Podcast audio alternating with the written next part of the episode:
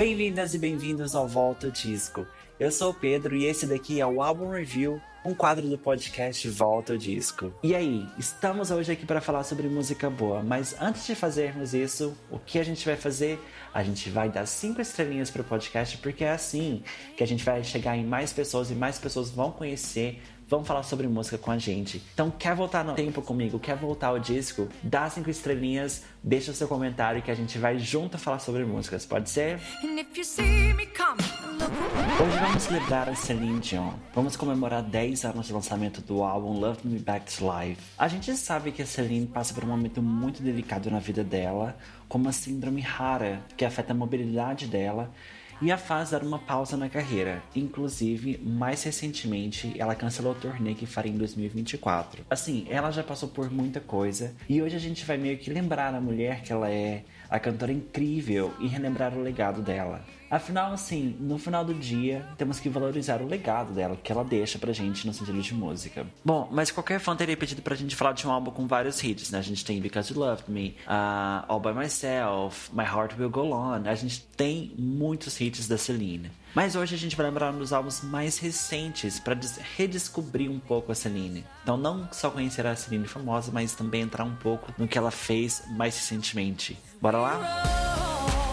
Esse foi seu primeiro álbum em inglês desde o Taking Chances de 2007. Foi lançado em novembro de 2013 e teve dois singles: a música Love Me Back to Life, que carrega o nome do álbum, e Incredible, que é um feat com o Neo. O álbum foi recebido positivamente e vendeu cerca de um milhão e meio de cópias. Bom, por meio das minhas pesquisas eu descobri que muito do processo de gravação foi iniciado pelo site oficial da Celine. Então, dessas informações a gente sabe que o álbum, na verdade, seria um álbum de cover de músicas que ela tinha feito no show dela em Las Vegas. Inclusive, daí veio a gravação de Open Arms, que tá como bonus track na, em uma das versões do álbum. Depois, o plano mudou e o plano então era de ter seis covers e seis originais com o álbum sendo chamado Water and the Flame, que é o nome de uma das músicas. Porém, vamos com mudanças de novo. Depois de um desentendimento com os compositores de Water and the Flame, a Celine declarou no site que ela não escreve nenhuma das músicas e acredita todos os,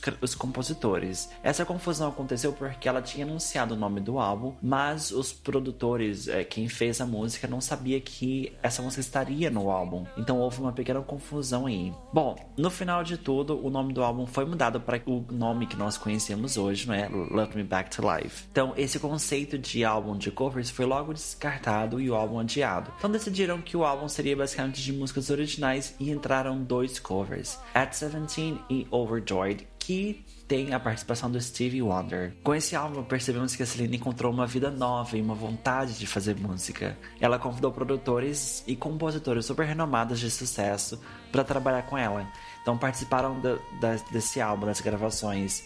Uh, por exemplo, produtores que trabalharam com a Adele, a Cia, o Neil, Babyface, o Trick Stewart. Então, é, em alguns momentos, em algumas entrevistas, a Celine conta que o filho dela, que na época tinha uns 12 anos, ficava assustado de saber que a mãe dela tinha trabalhado com quem fez uh, Diamond pra, pra Rihanna, que, com quem tinha trabalhado com a Rihanna. Então, foi um momento assim de de muito, tipo, entusiasmo, não é? Por parte dos filhos, por parte do filho, né? Na verdade, e por parte da, da Celine, que trabalhava com uma pessoa nova.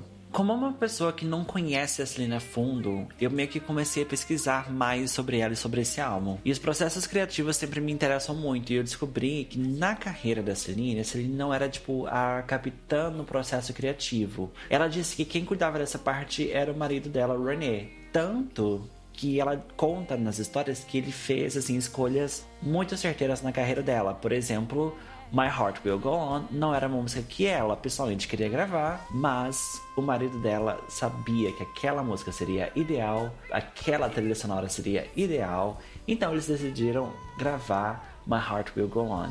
E foi aí, gente, uma música, talvez um sucesso que vocês conheçam. Então foi interessante esse processo de conhecer um pouco a Celine, porque eu pude perceber que ela é mais uma intérprete. Mas assim, não tirando mérito, porque o intérprete tem o seu mérito, não precisa necessariamente escrever, mas ela leva muito a sério o trabalho dela de dar vida, não é? Para essas músicas cantar, umas músicas que me, mesmo não passando o que ela esteja vivendo. Inclusive, com, com esse álbum, ela levou esse papel de intérprete muito mais além e mudou a forma como ela geralmente cantava as músicas, para que elas soassem mais atuais, mais com o que as pessoas queriam ouvir agora. É isso aí, vamos entrar no álbum? Bora lá, a primeira música do álbum se chama Love Me Back to Life, que é a música que dá título ao álbum. Essa música grita Cia, não é? Eu acho que por mais que gritasse Cia, o que na época era hit, eu acho, pessoalmente, viu, gente, ó? Eu acho que não foi a melhor escolha de primeiro single. Eu acho assim, tipo, a música é lindíssima, o pré-refrão incrível, o refrão explode. Mas eu não acho que seja, tipo, material de primeiro single para uma nova Celine, assim, apresentando Celine para um novo mercado, para um novo público. Acho que essa daqui é muito clássica Celine clássica, sabe? Mas assim, eu acho incrível essa música. Canto como se soubesse cantar igual a Celine. Bom, a próxima música se chama Somebody Loves Somebody.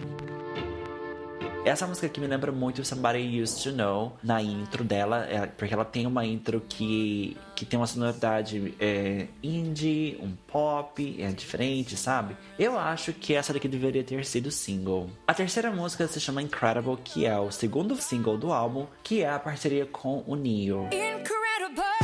Eu particularmente amo as composições do Neil. Porém, essa daqui não é das minhas favoritas. A sonoridade dessa música é, tipo, muito 2007, sabe? Obviamente, a voz deles encaixa, assim, perfeitamente, mas eu acho que a música é meio fora do lugar aqui. Deveria ter ficado em outro álbum. Depois nós vamos de Water in a Flame.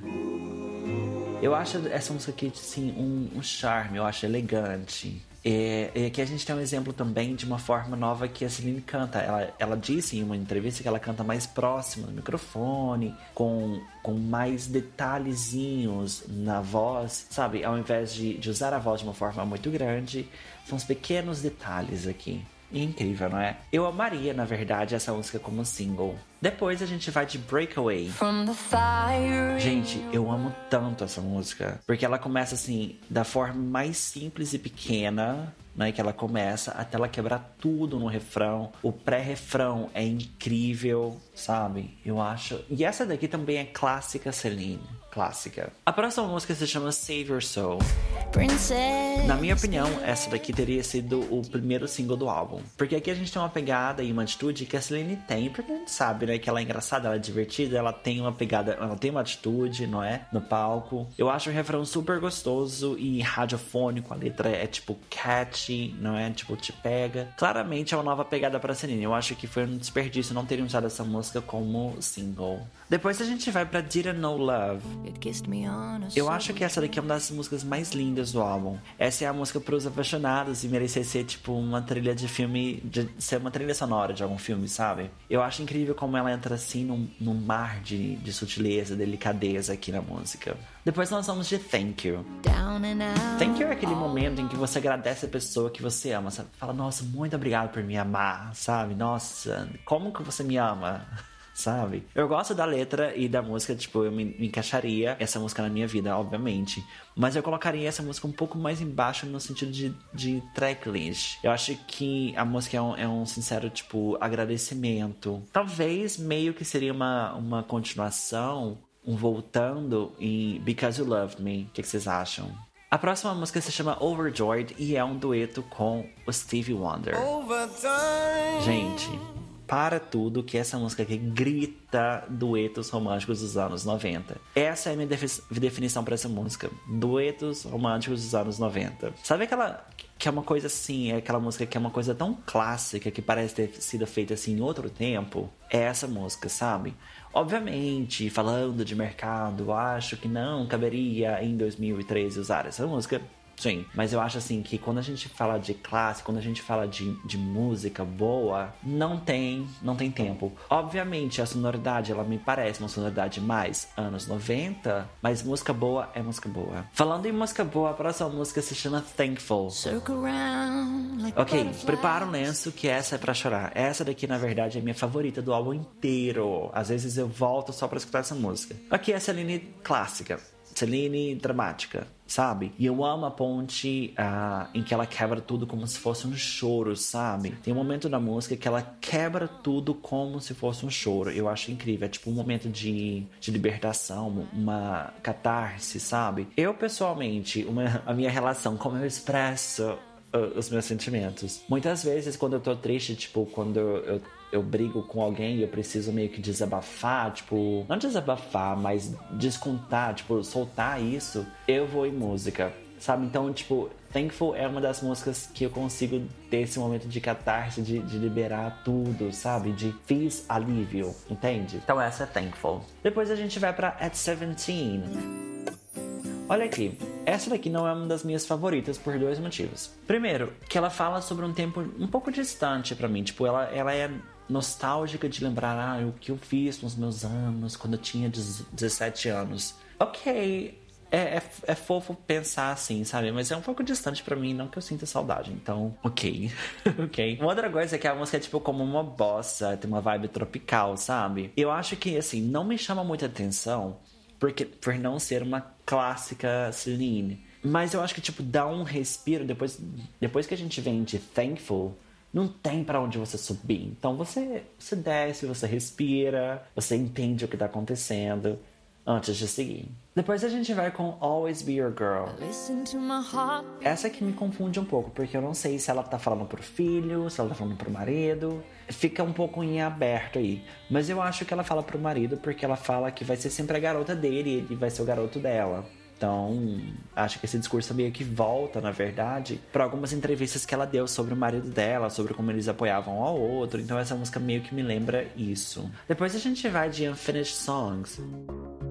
Aqui a gente meio que tem um, um tom de autoconfiança, sabe? Tipo aquelas músicas de, de você consegue, ninguém é perfeito, vamos lá, sabe? Que foi muito popular nessa, nessa época, nos, nos anos 2010. A gente teve Firework, a gente teve Fucking Perfect, a gente teve um monte de música que, que meio que tratava esse, esse, esse, esse ponto, sabe? Assim, é a minha favorita? Não. Mas é ruim? Também não. Mas eu acho que aqui eu pularia porque essa, essa vibe me, me, parece muito comercial, sabe? De não se preocupe, tudo vai dar certo. Nós somos canções não terminadas e a gente uh, está no, cada um está no seu processo, sabe? Toda essa história assim, uh, acho que não me pega muito agora. Então eu meio que passo, sabe? Depois a gente vai para uma música que é uma pergunta: How do you keep the music playing?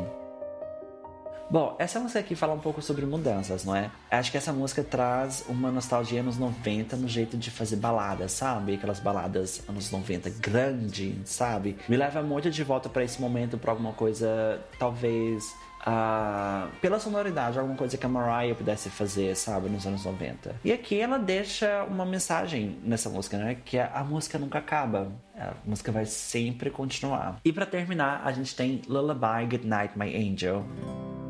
Bom, para quem não se lembra, nessa época a Celine tinha acabado, assim, acabado entre aspas, não é? De ter os gêmeos. Então essa música tem o seu lugar aqui. Eu acho que, que é incrível, não é? Ela trazer um pouco esse pedacinho do que ela estava vivendo na, na maternidade, com os, com os gêmeos, cantando esse tipo de música. Eu também acho incrível que aqui o álbum foi desacelerando e agora a gente vai dormir, vamos terminar de uma maneira bem delicada, simples e calma, sabe? É assim que a gente termina o Love Me Back to Life. Bom, antes de terminar terminar o nosso episódio, uma coisa que a gente vai falar é sobre os pontos altos e os pontos baixos. Ok, sobre os pontos baixos, eu acho que assim, esse álbum é muito bom.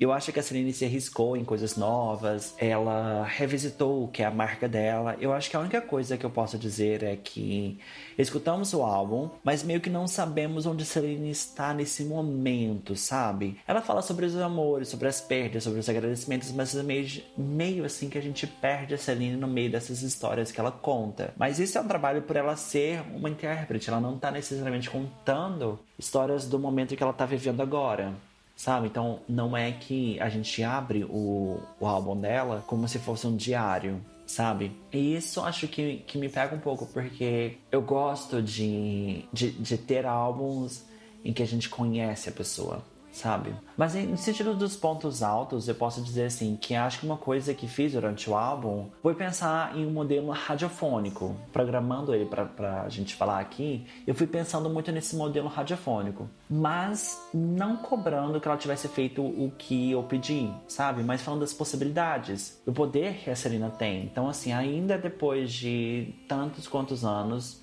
ela ainda faz uma música que se tocasse na rádio, se, se investisse, se tivesse vontade de fazer, aconteceria, sabe? Não é que a Celine é aquela coisa obsoleta que ficou presa nos anos 90 dentro do Titanic. Não isso, sabe? Musicalmente ela estava muito viva ainda. E o álbum traz esses novos elementos para Celine, um novo frescor, sabe? Dentro de um momento que ela tava, que ela tava em Vegas ainda, sabe? Então eu acho que, que esse álbum traz uma, uma nova, seria uma nova vontade nela de fazer música, um, um, novo olhar. Bom, pensando em tudo isso, eu acho que eu vou deixar a minha nota desse álbum 8 de 10, ok? Mas eu quero saber a opinião de vocês, eu quero saber o que vocês acham desse álbum. Pode ser? Bom, a gente fica aqui, então por favor, deixa aí a sua, sua estrelinha, seu comentário. Quero muito saber o que você acha desse álbum. Conversa comigo, você pode também lá no arroba Volta Disco que a gente vai conversar, pode ser? Bom, então a gente fica por aqui e a gente se encontra no próximo episódio do Volta Disco. Até mais. Tchau, tchau.